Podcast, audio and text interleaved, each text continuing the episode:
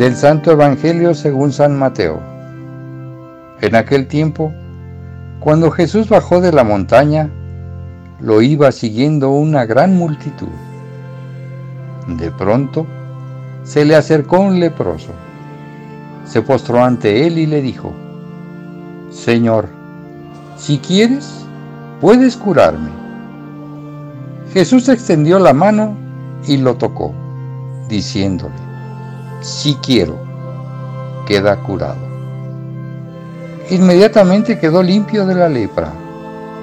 Jesús le dijo, no le vayas a contar esto a nadie, pero ve ahora a presentarte al sacerdote y lleva la ofrenda prescrita por Moisés para probar tu curación.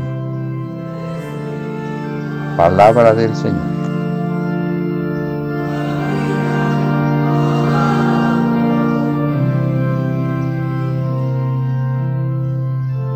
Hermanos en Cristo nuestro Señor, que es quien nos conduce en este tiempo ordinario, nos ayuda a madurar nuestra fe, ya que somos iluminados por el Evangelio de San Mateo.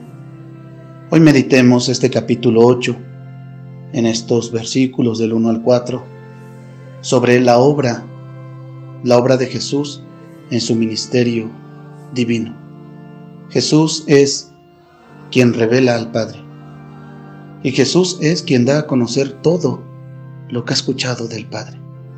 La admiración de la gente es muy fuerte ante Jesús, porque ellos bien saben que habla como quien tiene autoridad. No solamente por sus palabras, sino la vida de Jesús es transparente. La vida de Jesús siempre se manifiesta en el modo de sobrar. En eso queda consolidada la doctrina de Jesús. Y esto es lo que hace ser creíble lo que Jesús predica. La gente lo observa, la gente sabe que su autoridad trasciende más allá de la ley. Jesús predica con la verdad, la gente lo sabe, por eso quedan admirados, pues es un hombre de palabras y obras. Muchos que lo escuchaban se adherían a la fe, pues iban creyendo en Él, porque Él predica, no ejemplo de los escribas, de los fariseos, sino Él predica conforme a la voluntad del Padre. Así pues, hoy encontramos esta actitud propia de un hombre con corazón lleno de misericordia lleno de compasión. Jesús se encuentra con un leproso.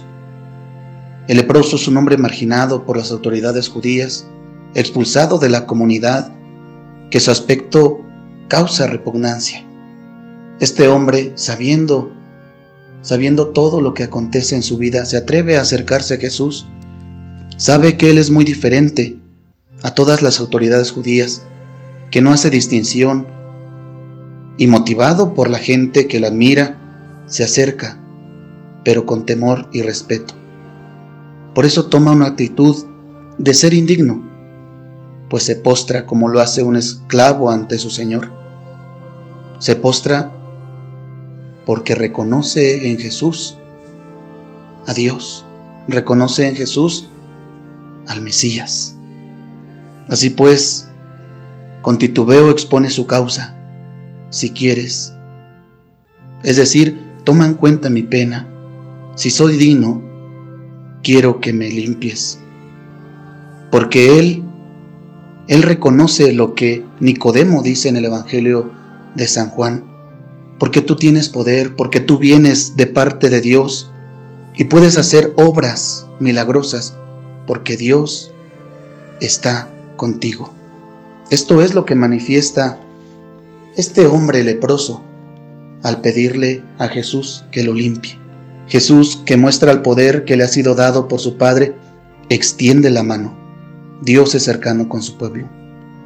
Jesús muestra el cumplimiento de la promesa de Dios en el libro del Éxodo. Tú serás mi pueblo y yo seré tu Dios. Jesús es quien se adentra a la historia de la humanidad, camina con ellos, pues el Espíritu del Señor está sobre él, porque lo ha ungido y lo ha enviado a anunciar la buena nueva. La buena nueva que consiste en que todos sean reunidos bajo un solo pastor, bajo un solo rebaño. Jesús muestra que Él es la revelación del amor de Dios. Dios se revela en la gente sencilla. Así lo dice el Evangelio de San Marcos. Te doy gracias, Señor del cielo y de la tierra, porque has escondido estas cosas a los sabios y las has revelado a la gente sencilla. Y Jesús dice, gracias Padre, porque así te ha parecido bien. Jesús es quien cumple la voluntad del Padre. Y quien lo reconoce, en Jesús ve a Dios. En Jesús ve al Padre. Y Jesús hoy lo revela al leproso, al limpiarlo de su impureza del cuerpo, que lo limita a tener una pureza del alma. Ahora ya está limpio del cuerpo y del alma. Es por eso que Jesús le pide que vaya a presentar su ofrenda.